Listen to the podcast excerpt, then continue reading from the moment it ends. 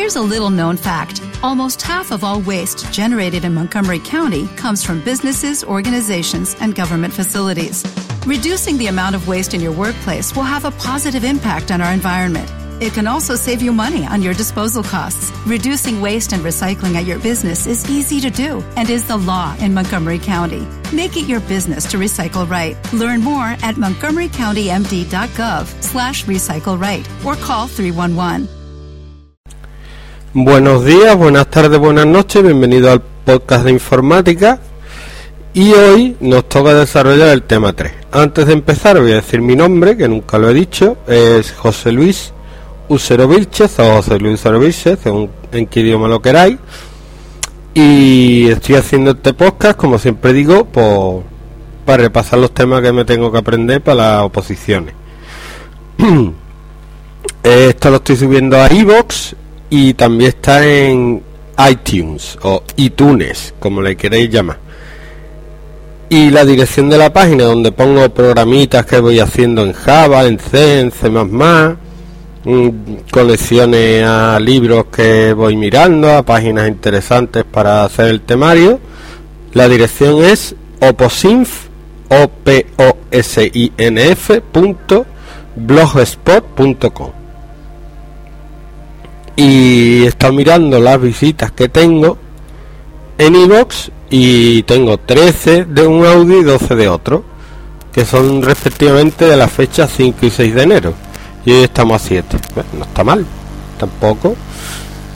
Vamos a empezar ya con el tema 27. Antes he hecho el tema 1 y 2, pero el tema 3 de la CPU, y como es un poquito repetido, prefiero pasar este que lo tengo preparado, que es mm, estructuras de programación. En este tema se explica un poco mm, la base de la programación. Voy a empezar con la introducción, que es el, el capítulo 1 eh, la programación es la creación de un conjunto de instrucciones que un ordenador puede ejecutar, es decir, un programa, o programa o programita. Mm, la CPU de un ordenador solo puede interpretar y ejecutar programas escritos en código máquina, que es el código básico que entiende el ordenador. Son instrucciones muy simples. Pero ese lenguaje es muy dependiente de la CPU está muy alejado de los lenguajes usados en los dominios de aplicación de la informática la informática se aplica en matemática, en física, en economía. Y claro, tú no vas a poner a un matemático, un físico, un economo a, a grabar, perdón, economista a grabar en o a programar en, en ceros y uno, que es lo que entiende el ordenador. Incluso un programador tampoco. Así se han desarrollado lenguajes de alto nivel, lenguajes de bajo nivel, lenguaje máquina, que son ceros y uno, y se han creado lenguajes que en los que podemos escribir y que luego se traducen al lenguaje que entiende el ordenador. Los lenguajes de alto nivel, por tanto, son independientes del procesador y más comprensibles para los desarrolladores y una vez escritos son traducidos a código máquina. Esto permite al programador centrarse en el análisis del problema y en su resolución mediante la creación de algoritmos traducibles a lenguajes de programación. Un algoritmo es un método para resolver problemas. Yo cuando tengo un problema o me plantean un problema de, por ejemplo, hacer máximo común divisor, lo primero que tengo que saber es cómo se hace. Y una vez que sé cómo se hace, se lo explico al ordenador en un lenguaje de programación. Por eso digo yo que los informáticos tenemos que saber de todo, porque nos pueden poner que pasemos al ordenador cualquier tipo de problema. Entonces, para, para ser programador, desarrollador informático, tienes que tiene que gustarte todo, es decir, si te ponen un problema de algo, tiene que gustarte ese algo, por lo menos intentar aprender lo máximo posible, ¿no? Para hacer el programa lo mejor posible. Eh, la programación convencional se centraba en que el programa funcionara. Al principio lo se hacía en plan aquí te pillo, aquí te mato. Se empezaba a escribir código que resolviera el problema. ¿Cuál era eh, lo que no estaba bien de eso? Que como no había análisis previo, daba como resultado un conjunto de instrucciones sin estructura que presentaba varios inconvenientes. Era difícil de comprender para otros desarrolladores. Sí, para resolver un problema a mí se me puede ocurrir una manera y otra otra. Las dos puede funcionar. Pero a lo mejor yo leo el programa del otro y no me entero de cómo está hecho. Incluso si yo hago un programa hoy, dentro de un mes a lo mejor no me acuerdo cómo lo hice. Luego encontrar error y corregirlo en una tarea cara en tiempo y recursos, tanto que se tardaba eh, la mitad del tiempo en corregirlo, o sea, tú hacías el programa y luego tardaba el mismo tiempo en corregir todos los errores que habías tenido, aunque en principio pareciera que funcionaba. Y modificar un programa es más complicado, se hace más, más complicado que desarrollar uno nuevo. Luego los programas se hacían por un ordenador y no valían para otro, y no había documentación sobre lo que habíamos hecho. Entonces yo hacía el programa y si llegaba otro y veía mi programa, pues lo que he dicho es que no se enteraba. Eh, se plantearon metodologías de programación en las que el análisis y el diseño previos condujeran a la construcción de programas fácilmente comprensibles y eficaces, que permitieran localizar y corregir errores cómodamente y que fueran fáciles de modificar. La programación estructurada se desarrolló a finales de los 60 para crear software fiable y eficiente, escrito para su posterior comprensión y modificación. La programación estructurada se basa en el teorema de a ver cómo se lee esto, Dijkstra, yo digo Dijkstra, es D-I-J-K-S-T-R-A, eh, que dice que todo programa se puede escribir usando solo tres instrucciones de control, que son la secuencia, es decir, para realizar una tarea tengo que ir una, otra, otra, otra, la selección, que es una bifurcación condicional de operaciones, es decir, se puede tomar una decisión dentro del programa es decir, si te sale una ventanita y pone aceptar o cancelar, pues el programita tiene ahí un sí, el usuario pulsa aceptar, seguir con el programa, o imprimir o lo que sea. Y si le da cancelar, o si no le da aceptar, que darle al otro cancelar, pues no hacerlo. Y luego la iteración, que es una repetición de una operación mientras se cumpla una condición.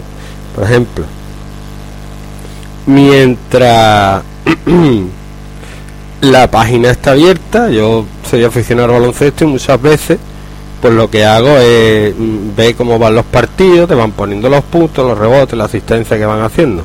Entonces eso tiene un bucle debajo, una iteración que mientras no entre en otra página lo que hace es recargar la página a lo mejor cada 5 segundos, bueno, el tiempo ya es independiente, pero es algo que se va repitiendo hasta que no cierre el programa, que esa es la condición de salida.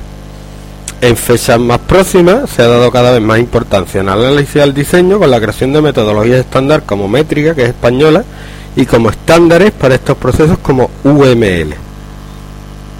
Además, las herramientas CASE han permitido la generación automática de código. Esos son programas para programadores donde tú después de analizar el problema y diseñarlo, le hacen unos gráficos y él solo, y le mete los datos que, que, necesita para crear la base de datos y él solo te crea el código del programa que hace lo que tú le has dicho. Y lo último que ha llegado es la programación orientada a objetos, que ha minimizado la posibilidad de error la programación al mundo real, abstrayendo los detalles propios de los lenguajes estructurados. Los lenguajes estructurados eran estaban más pegados a la máquina que los lenguajes orientados a objetos. Lo que se tiende es ahí a hacer lenguaje cada vez más cercano a la forma de pensar del ser humano que a la forma de pensar entre comillas de la máquina. Bueno, empezamos con el 2, eso era la introducción. Tipos de datos y variables. ¿Qué es un dato? Información dispuesta de manera adecuada para su tratamiento por un ordenador. Según otro autor, que es Luis Jodeanes Aguilar, un dato es la expresión general que describe los objetos con los cuales opera una computadora. Entonces, un dato es algo que puede manejar ordenado, un número, una serie de letras, etcétera. Una estructura de datos una colección de datos que puede ser caracterizada por su organización y las operaciones definidas en ella. Una estructura de datos puede ser ficha, que puede tener nombre del cliente, la dirección del cliente, eh, si es moroso o no el cliente, etcétera. ¿Vale? Pues es una estructura de datos. Normalmente los lenguajes trabajan con varios tipos de datos que se representan a nivel de máquina como una secuencia de bits. Es decir, realmente si yo meto hola en el ordenador o Pepe, que es el nombre, no estoy metiendo una P, una E, una P, una E. Ya lo expliqué en el tema 2 me parece, que eso se pasa binario, ¿vale? Los lenguajes de alto nivel se basan en abstracciones de estas secuencias de bits y manejan el concepto de tipo de datos y su representación a nivel de programa. Es decir, un lenguaje de programación tiene distintos tipos de datos. Por un lado los hay simples, que es los hay numéricos, los enteros por un lado y los reales por otro. Hay datos lógicos, son verdaderos falsos, por ejemplo, casado, casada, pues se señala y es verdadero si está marcado y falso si no estaba marcado. Tipo de dato carácter, que puede ser una letra, y cadenas de caracteres, que son un conjunto de letras, y luego tipos mm, menos normales, que son sus rangos y enumerados. Y luego están los tipos compuestos, que son conjuntos de datos simples con relaciones definidas entre ellos. O una colección de datos que puede ser caracterizada por su organización y las operaciones que se definen en ella. Según Joyane, el autor que hemos dicho antes, las estructuras de datos dan lugar a tipos de datos compuestos, porque no son simples, un número, un dato simple. Ahora, una dirección, un nombre un apellido ya es un tipo de dato compuesto o estructurado, que se clasifican a su vez en estáticos y dinámicos. Los estáticos son los que el tamaño ocupado en memoria se define antes de que el programa se ejecute y no se pueden modificar durante la ejecución del programa.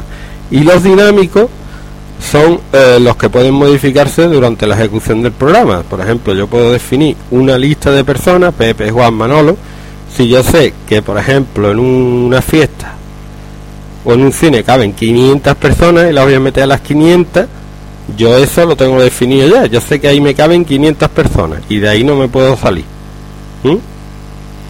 Mientras que los tipos de datos dinámicos sí permiten que se cambie cuando está el programa en ejecución.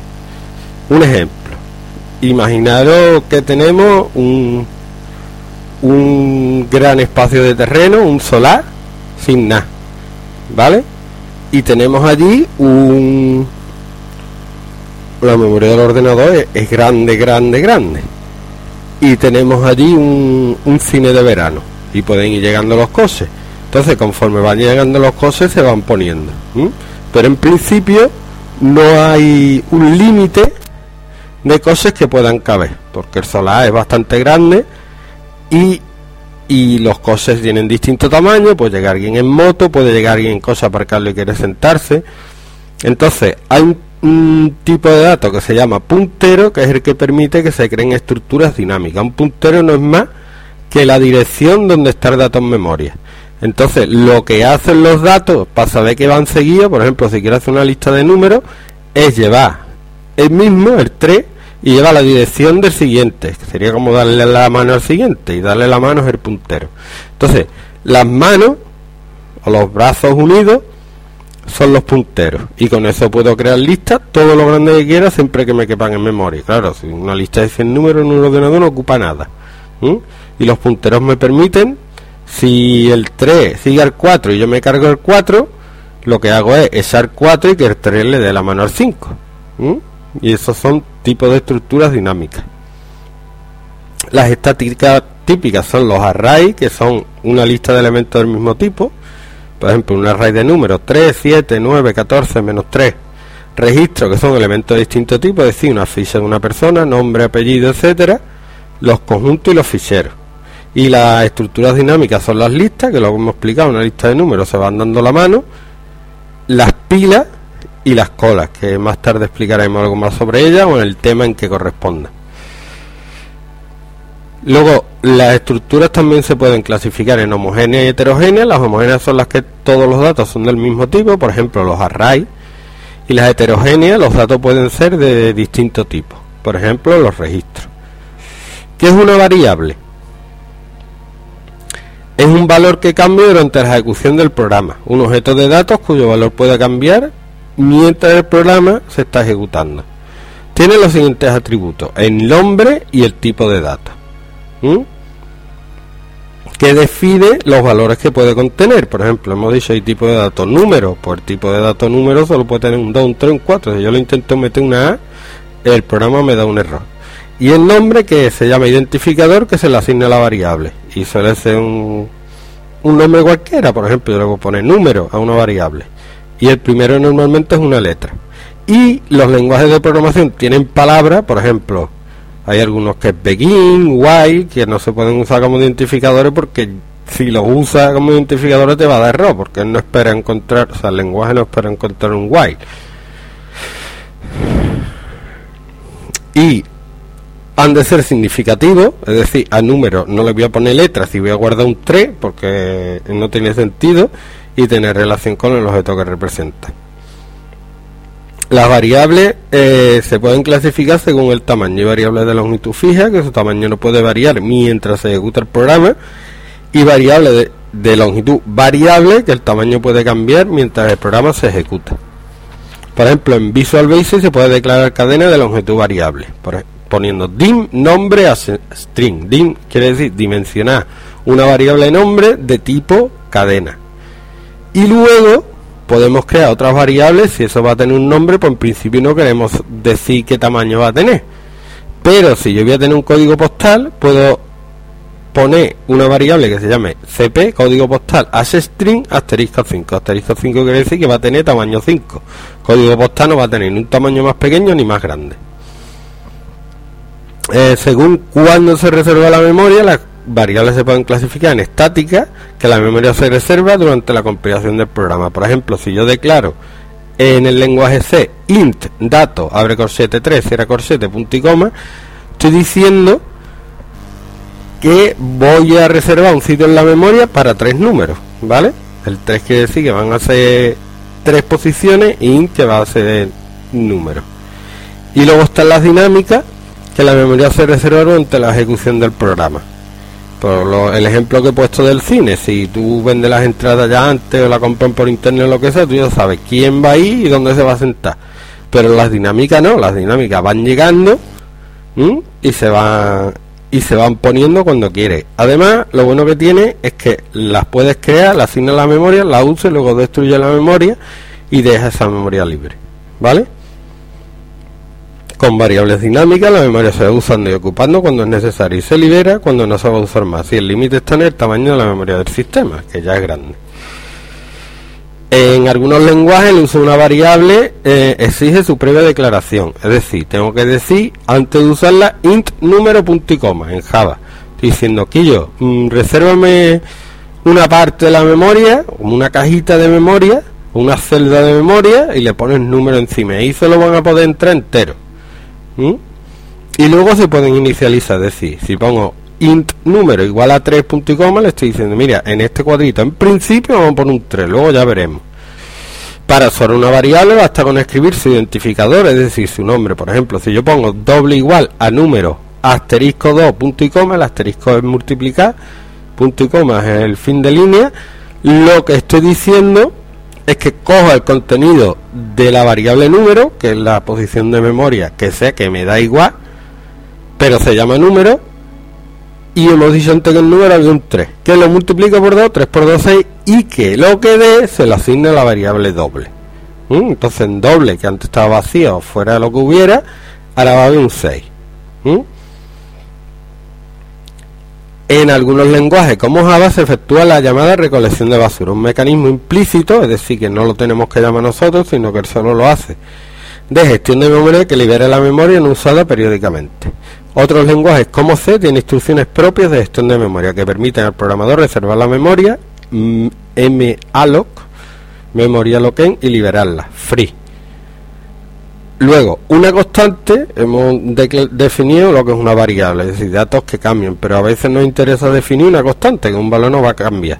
Por ejemplo, en vez de en el programa escribir 40 veces 3,14159, podemos declarar una constante pi que sea igual a 3.14. ¿Vale? Por ejemplo, en Java se pone static final número perdón, pi igual a 3.14 punto y coma. Y, con eso declaramos una variable, una variable constante, o sea, una constante que no va a cambiar nunca en la ejecución del programa. Bueno, ya hemos terminado con las variables, las constantes, los datos. El ordenador sirve para calcular, para hacer cuentas. Entonces tenemos expresiones y operadores que unen esas variables y esas constantes para calcular lo que necesitemos. Un operador en matemáticas es un símbolo que denota un conjunto de operaciones que han de realizarse. En nuestro caso, un operador lleva a cabo operaciones sobre una serie de datos, por ejemplo, más, pues suma dos datos, u operando de tipo primitivo, es decir, de tipo básico, enteros, caracteres, devolviendo un valor determinado también de un tipo primitivo. Según el número de operando, los clasificamos en unario, que solo tienen un operando. Por ejemplo, si yo pongo factorial de 3, para quien no lo sepa, el factorial es el número multiplicado por todos los menores que él. Por ejemplo, el factorial de 3, 3, 2, 1. Solo le tengo que dar un número. Entonces un operador unario. Binario, los de toda la vida, suma, resta, multiplicar, dividir. Y ternario, que tienen tres operandos. Que estos son más raros. Según el tipo de operando, los operadores se clasifican en de prioridad, los paréntesis, establecen la prioridad de las operaciones.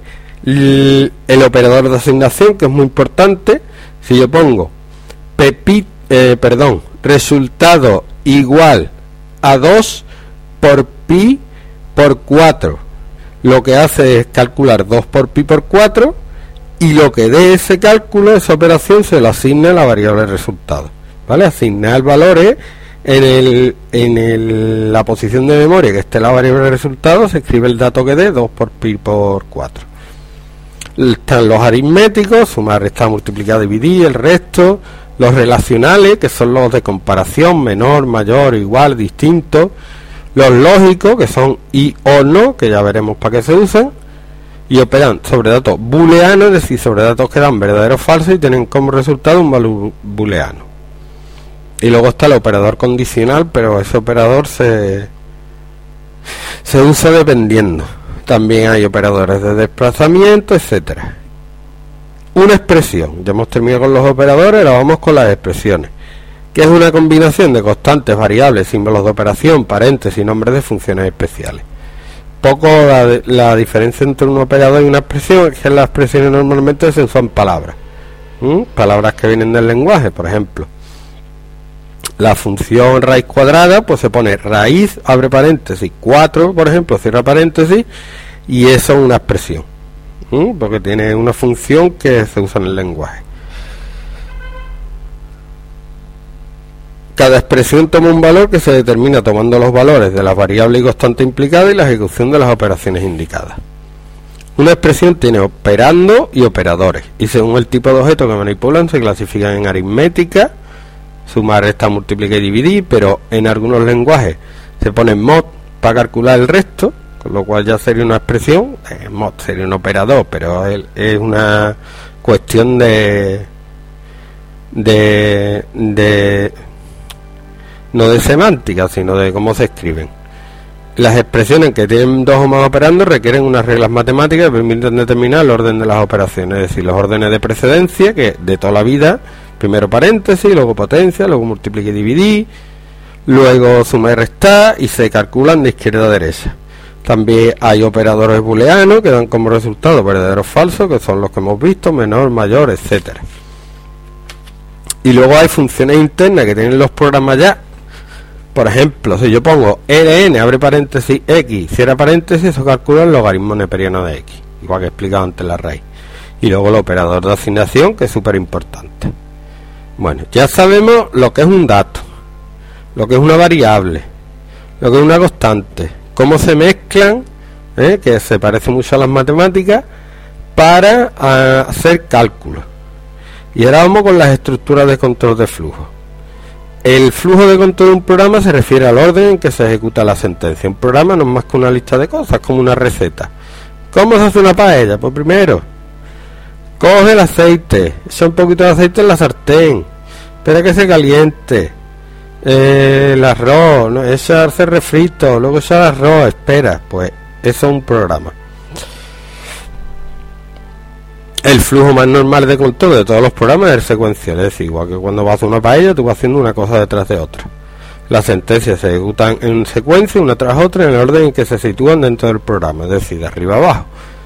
Las estructuras de selección, decisión, repetición e invocación que es llamar una función, como he dicho antes, raíz de 2, eso es invocar una función que hay por ahí o que está esa ya en el programa que se llama raíz, que te devuelve la raíz del número que tú le metas.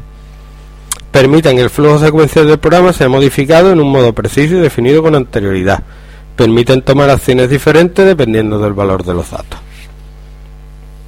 La secuencia no la vamos a explicar, ¿eh? Tú escribes líneas de código y el programa, el programa, digo, el ordenador la va ejecutando una tras otra. Estructura alternativa, esta es importante, ¿vale? Voy a explicar las dobles, que sería una cosa así. Si hay cerveza, sería la condición, bebo. En otro caso, voy a comprar. Fin. Esa es la estructura alternativa, te permite, dependiendo de una condición, es decir, que haya cerveza o no, tomar una decisión sobre lo que cuál va a ser el siguiente paso. Y luego puede haber condiciones, o sea, estructuras alternativas que no tengan una sola condición, sino muchas. Si hace bueno, entonces salgo. Si hace mm, pocas nubes, mm, salgo. Si hace muchas nubes, me quedo en casa. Mm, entonces puedo hacer distintas cosas dependiendo de, de, la cantidad de nubes que haya. Y luego está la estructura de selección múltiple que se llama switch, y pone según sea que depende del valor de una variable. Por ejemplo, el ejemplo más simple es el de las notas. Según nota, nota vale de 0 a 10, te voy a decir eh, cuál es tu nota, pero en letra. Por ejemplo, yo pongo según nota. Si la nota es 0, 1, 2, 3, 4, 5, 2 puntos. Perdón, 0, 1, 2, 3, 4, 2 puntos. Suspenso. Si la nota es 5, suficiente. Si la nota es 6, bien. Si la nota es 7, 8, notable. Si la nota es 9 10, sobresaliente. ¿Vale? Esto te permite elegir ya dependiendo del valor de una variable que puede tener un número indeterminado de opciones. ¿Vale? Y luego viene la estructura iterativa, que, que es la que nos permite repetir mientras no se dé una condición. ¿Vale? Por ejemplo, si yo quiero contar de 1 a 10, la estructura seguiría la siguiente. Tendría que dar a una variable llamada contador el valor 1 para empezar y mientras ese contador sea menor que 10 se escribe mientras i menor que 10 hacer ¿qué tengo que hacer? pues decir el valor del contador que en el primer caso es 1 y luego sumarle 1 al contador aquí pone s eh, igual a i más 1 ¿vale? y luego iría repitiendo una vez que llega al final del bucle o la repetición iría me iría arriba otra vez ¿cuánto vale i? pues i vale 2 pues si vale 2 imprimo el 2 y me voy otra vez 2 es menor que 10 sí, ¿qué hago? perdón 3 es menor que 10 sí, ¿qué hago? pues imprimo 3 sumo 1 ya i vale 4 y vuelvo otra vez al principio así hasta que i vale 10 y cuando i es igual a 10, se termina el bucle. ¿Mm? Tiene varias estructuras dependiendo de si quiero empezar antes la condición, sumar antes o después. Tiene su condición de salida, que es cuando se cumple, que y es igual a 10. ¿Vale? Y luego están las sentencias de salto que permiten hacer lo que te dé la gana en un programa. Y eso pues se prohibió, pero así, o sea, si usas salto, mala estructura tiene el programa se usa en algunos lenguajes como en C, switch, expresión, y se pone un break después de cada case para que salga del, de, la, de la opción, en cuanto termine de leer una opción, ya va y se sale de... Cuando cuenta la opción se sale ya del book, de, de buscar más condiciones, porque como ya la he encontrado, pero vamos, mejor no usarlo. Continue, return, return es interesante porque lo que hace es ponerse al final de una función para devolver resultados, pero eso viene ahora de las funciones. Ya sabemos cómo podemos programar los datos que tenemos, sabemos que podemos hacer varias instrucciones seguidas, sabemos que podemos decidir y sabemos que podemos repetir mientras se cumple una condición o hasta que se cumple una condición. Pero hacer un programa así un poquito pesado porque tendrás que hacer 100 líneas o a lo mejor tienes que que, por ejemplo, hacer el cuadrado de un número y, cada vez que tuvieras que hacer el cuadrado de un número tendrías que escribir las mismas líneas de código y eso al final mm, cansa.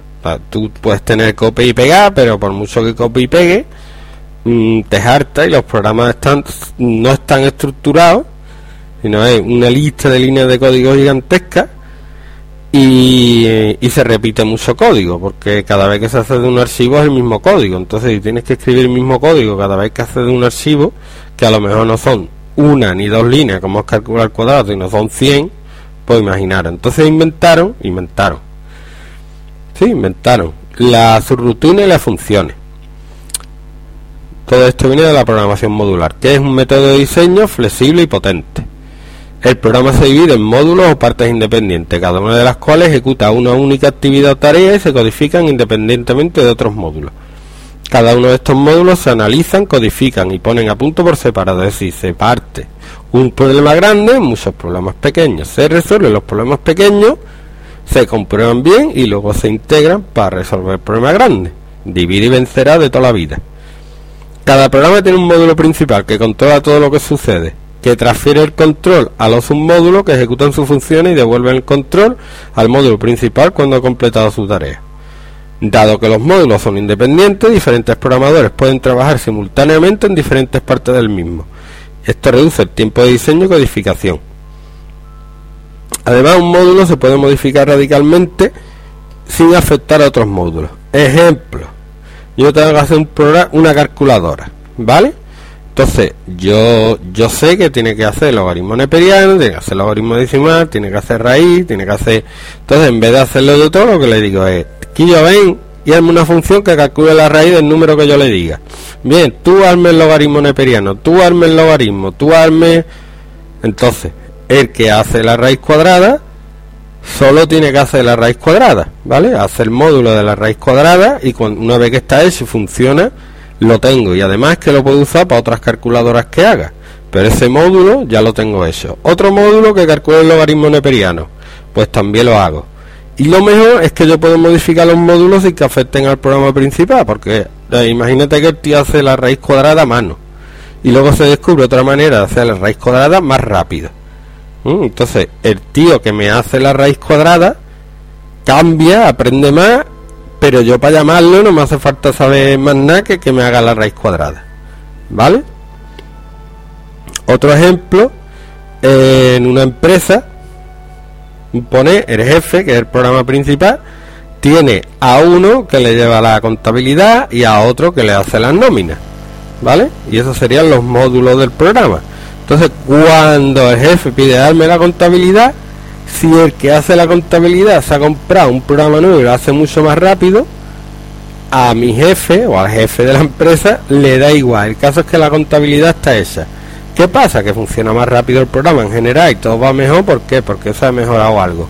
Pero la función está separada, es decir, él, eh, esa persona es independiente. La programación estructurada significa escribir un programa de acuerdo a las siguientes reglas. El programa tiene un diseño modular, los módulos son diseñados de forma descendente, es decir, se abre, se empieza de programa el problema en general y se va dividiendo en distintas partes. Y cada módulo se codifica utilizando las tres estructuras de control básicas, secuencia, selección e interacción. Luego, subprograma. Al dividir un problema, programa es lo que hemos estado hablando que es un módulo. Al dividir un problema mayor en subproblema para cada uno de estos subproblemas se crea un subprograma que lo soluciona. Cada de estos subprogramas se llama procedimiento o función, ¿vale? Los módulos se llaman procedimientos o funciones. Un, subprograma puede realizar las mismas acciones que un programa. Acepta datos, realiza unos cálculos y devuelve resultados. Se dice que el programa principal llama o invoca al subprograma. El subprograma ejecuta una tarea, a continuación devuelve el control al programa. Es decir, un poner Mm, mi jefe quiere un informe de eh, lo que han cobrado los trabajadores este mes. Mi jefe el programa principal me invoca con, no me tiene que decir, el mes y el año, me dice, José Luis, informe, trabajadores, mayo 2012. Y yo, y no me tiene que decir más nada, no se tiene que preocupar, yo se lo hago y se lo doy, ¿vale? El subprograma ejecuta una tarea a continuación de a contar el programa. Cada vez que un subprograma es llamado, el control retorna al lugar de donde fue hecha la llamada. Un subprograma puede llamar a su vez a sus propios subprogramas. Hay dos tipos de subprogramas, funciones y procedimientos.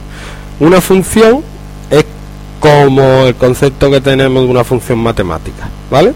Una función matemática es una máquina que tú le metes un número y te saca otro número. Por ejemplo, la función cuadrada, tú le metes un 2 y te saca un 4 La función cuadrado también, le meto un 3 y te saca un 9. ¿Vale? La función raíz, le meto un 16 y te saca un 4 que es la raíz cuadrada.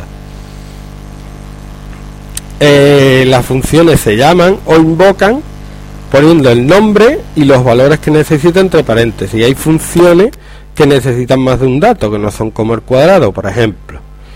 A ver.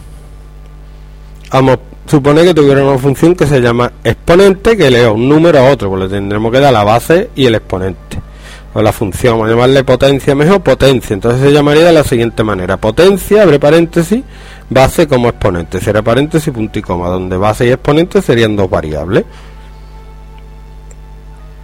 Eh, hay funciones que ya traen los lenguajes, que son funciones incorporadas, y yo a partir de ella puedo crear otras que se llaman funciones externas. Y a los números que le meto a la función, los números, los datos que le meto, base, exponentes, se le llaman parámetros. Y las funciones devuelven un único valor. ¿Qué diferencia tiene con los procedimientos subrutina? Pues que los procedimientos no devuelven un valor o por lo menos en la invocación directa no devuelven un valor. La llamada típica de una función es int, entero. El número igual a potencia, abre paréntesis, 3,4, cierra paréntesis, punto y coma. Y eso lo que hace es, calcular 3 elevado a 4, que es centino, y lo mete en la variable número, que es la que le hemos dicho que tiene como nombre. Pero si quiero ordenar una lista de números, eso no me vale, porque no sé cuántos números voy a ordenar. No sé cuántos parámetros voy a tener. Para eso se crearon, se crearon procedimientos su rutina, que en su programa que ejecutan un proceso específico, pero no se asocia ningún valor a su nombre, como en las funciones, y no pueden aparecer en expresiones. Se llama escribiendo su nombre, por ejemplo, ordenar, y luego, una vez que se llama, hace lo que tenga que hacer y vuelve el control al programa principal. Diferencia con la función que no devuelve un valor. ¿Mm? Y si devuelve, no devuelve un valor con el nombre de la función directamente, lo devuelve de otra manera. La diferencia es que su nombre no está asociado a ninguno de los resultados que obtiene. Paso de parámetros es lo que hemos dicho. Eh, por ejemplo, potencia, abre paréntesis, base como exponente, pues base y exponente serían los parámetros. ¿Vale? Y hay dos formas de pasar los, los valores a los procedimientos, a las funciones. Uno es por valor, que solo se pasa el valor de la variable, es decir, si yo llamo la función potencia y pongo int resultado igual a potencia, abro paréntesis, 3,4, cero paréntesis, punto y coma, base vale 3, exponente vale 4, hace la operación 81 y la devuelve. Eh, si le pongo dos variables, por ejemplo, una variable que yo diga base igual a 3 y exponente igual a 4 y la llamo como int, resultado igual a potencia, abre paréntesis, base como exponente, lo que hace la función es coger los valores que tienen las variables base y exponente y opera con ellos. Pero no los modifica en ningún momento, a diferencia del paso por referencia, en el que sí se modifican los valores. Y esto es lo que se hace para sacar más de un valor de una función. Por ejemplo, imaginaros que yo quisiera una función que le metiera cuatro parámetros y me diera eh, de una división el cociente y el resto. Pues podría crear una función que se llamara división, perdón, una función, no un procedimiento, en el que los dos primeros parámetros se los pasara por valor, dividendo y divisor. Pero los otros dos se los pasara por referencia, cociente y resto. Por referencia quiere decir que si yo le pongo ahí dos nombres de variables, claro, no pueden ser constantes, tienen que ser variables, el, el procedimiento trabaja con las variables que yo le he pasado y modifica su valor, cosa que no puede pasar en un parámetro pasado por valor. Se pasa el número o, el nombre de la variable y eso no cambia, lo único es el número. Pero si yo llamo al procedimiento de división y le digo dividendo, divisor, cociente y resto, él coge el dividendo del divisor y en cociente y resto que las puede modificar porque están pasadas por referencia, por ejemplo, Pascal se pone bar delante para saber que se pasa por referencia, hace los cálculos y la función cuando termina, perdón, el procedimiento cuando termina tiene en las variables cociente y resto que le he pasado como parámetro los valores que yo he calculado dentro del procedimiento. Entonces esa es la manera de pasar dos parámetros a una función.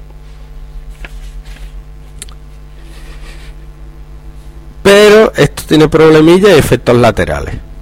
Así que mejor no usarlo. Y ya por último vamos a hablar un poquito de la programación basada en eventos, que es un paradigma de programación en el que tanto la estructura como la ejecución de los programas van determinados por los sucesos que ocurren en el sistema, definidos por el usuario o que el sistema provoque. Por ejemplo, puede tener un temporizador que diga cada minuto haga pi, pues ya está. O que el usuario haga clic. En la programación estructurada, el programa era el que iba mm, ejecutando e iba pidiendo datos cuando le hacían falta. Entonces era el programa el que controlaba al usuario. Aquí no. Cuando tú tienes un Windows, tú, el ordenador te dice lo que tienes que hacer. Yo abro el Word, abro el Excel, abro lo que yo quiero, un Linux, es lo mismo. ¿Mm? La diferencia es que, aunque en la estructurada intervención del usuario, esto ocurrirá cuando el programador lo haya determinado. Ahora no. El programador ahora define los eventos que maneja el programa y las acciones que se realizan al producirse cada uno de ellos. Lo que hace el programador es pone un montón de botoncitos y programa lo que tiene que pasar cuando se le da un botoncito. Entonces pone el botoncito de guardar. Cuando se le da guardar se ejecuta eh, un programita, un procedimiento que lo que hace es coger todos los datos que hay en la pantalla y guardarlo en el disco duro. Cuando le doy el botón de imprimir, pues programo que lo que haya en la pantalla vaya a la impresora. Y cada clic o cada pulsación de tecla es un evento, ¿vale? Los eventos soportados vienen determinados por el lenguaje de programación, el sistema operativo y lo que quiere el desarrollador. Y a partir de la programación basada en eventos, o sea, mm, al revés, las GUIs, GUI, GUI, GUI, G, U y S son las que desarrollaron el cambio en el paradigma de programación. GUI significa Graphical User Interface, es decir, interfaz gráfica de usuario. Un programa que actúa como medio de comunicación, interfaz entre el usuario y el ordenador usando un conjunto de imágenes y objetos gráficos para representar la información y las acciones disponibles. Todo el mundo estamos acostumbrados al Windows y al Linux, más al Windows, y se creen que los ordenadores han sido siempre así. Y no, antiguamente era, sabía una serie de órdenes y las tenía que ir escribiendo. Eh, suele incluir elementos como menú, ventanas, botones, cuadros de texto, lista, lista combinada que pueden ser accionados por un dispositivo señalador, vaya manera de llamar ratón, Ahora es el dedo, ¿no? el dispositivo señalador los tablets y o rellenados y controlados por el teclado. Y últimamente, lo que acabo de decir, los propios dedos. ¿Cómo se relacionan los Wii, interfaces gráficas de usuario y los eventos? Las acciones del usuario sobre la Wii se llaman eventos. Hacer clic sobre un botón, doble clic sobre el nombre de un fichero, arrastrar un icono es un evento, pulsar una tecla, elegir una opción de un menú, escribir una caja de texto. Cuando se produce un evento sobre un control, un control es un menú, un botón, un cuadro, una lista. Se ejecuta una determinada función o procedimiento que realiza la acción programada por el desarrollador, programador, para ese evento concreto. Cada control tiene una serie de propiedades. Yo puedo hacer los botones más grandes, más pequeños, con el fondo azul, amarillo, que describen ciertas características del mismo, como pueden ser el tamaño de una ventana, la ventana también es un control, el texto de un botón o el formato de un cuadro de texto. Por ejemplo, en internet te metes cuadros de texto que si lo escribes mal te ponen el texto en rojo, por ejemplo. Además tienen métodos, funciones que son llamadas desde el programa y que vienen preprogramadas en el lenguaje. Así podemos llamar al método requery de una tabla para que actualice el contenido de la misma. Vale, si tú tienes una tabla de datos, lo que os he dicho antes del ejemplo del baloncesto, es un requery es reconsultar los datos. Entonces, conforme el partido se va jugando, hay personas que meten los datos en el ordenador y lo que hace mi navegador es llamar al objeto requery de la tabla esa si reconsulta los datos que hay en internet se va a la tabla los mira y los trae ¿Mm? y esos son eventos que pueden ser porque yo le dé a un botón que sea reconsultar o actualizar que hace eso o periódicamente los partidos 10 periódicamente se van actualizando los datos automáticamente. Por último, tienen una lista de eventos los que pueden responder según el código introducido por el desarrollador. Así, el evento click, que es cuando hago clic, se activa cuando el usuario pulsa un botón del ratón y se puede programar la respuesta al mismo. Lo más simple es decirle, por ejemplo, cuando haga clic, crea un programa, pongo un botón en medio y digo, vamos a ver, cuando haga clic en el botón, que diga, qué guapo eres. Eso en Visual Basic es MSG Box, es decir, caja de mensaje, abre paréntesis, abre comillas dobles, expulsar, eres muy guapo, cierra comillas, cierra paréntesis. Y de ahí ya puedes escribir todo el código que te dé la gana para hacer lo que quieras. Bueno, con esto termino el tema. 27, que creo que os haya quedado un poquito claro cuáles son las estructuras de, programación básicas. verdad es que esto es un tema muy interesante se pueden hacer todos los programas del mundo y todo lo que quiera con un ordenador por yéndose. ¿Y qué más? Ah, bueno, sí. Vamos a ver las descargas que tenemos. A ver si lo que voy a hacer es actualizar la página. El actualizar la página lo que va a hacer un requery sobre los datos que hay en la tabla. En este rato nadie más se ha bajado nada. Y, y nada, da un recuerdo a los chicos de la guardilla. Y como este es el capítulo 3, lo estoy terminando, por lo visto había unas leyes que alguien dijo de que un podcast no era podcast hasta que tenía tres episodios. Bueno, pues esto ya es un podcast porque este es el tercer episodio. Eh, os digo otra vez la dirección del blog que es oposinf oposinf.blogspot.com mi correo también lo voy a dar por si las moscas jlusero vilchez jlusro vilchz arroba gmail.com y y si queréis ver algunos ejemplos de programas en el blog tengo aquí Java 6 C++, donde estoy poniendo algunos programas de práctica que estamos haciendo. Y también decir que tengo un canal de vídeo en YouTube o YouTube de toda la vida con 7000 vídeos de matemática, lengua y eso, de las explicaciones que he ido haciendo, las he grabando. Algunas están mejor, otras están peor, pero bueno, los alumnos que he tenido tampoco se han quejado mucho, así que algunas estarán bien. ¿Mm? Y con esto terminamos el podcast. Espero que os haya interesado y que y cogente el gusanillo de la informática, de programas y todo esto, que es una cosa en verdad muy bonita. Venga, muchas gracias. Ah, se me olvidaba decir que la música de fondo pertenece al disco Musical Landscapes One o Vistas Musicales 1 del artista Galson. Por supuesto, todo esto se puede usar em, porque tenemos permiso, es decir, las GAE no se va a meter nada porque tengo derecho, siempre que mencione el nombre del artista, que es lo que estoy haciendo, no lo use para propósitos comerciales, que no voy a cobrar nada por esto, y no altere las obras derivadas basadas en este álbum. ¿Vale? Pues ya está, como lo estoy haciendo, pues escucha música, esto me lo he bajado de Jamendo, donde toda la música es gratis la verdad es que está bien, bien, bien, bien. Venga, gracias, adiós.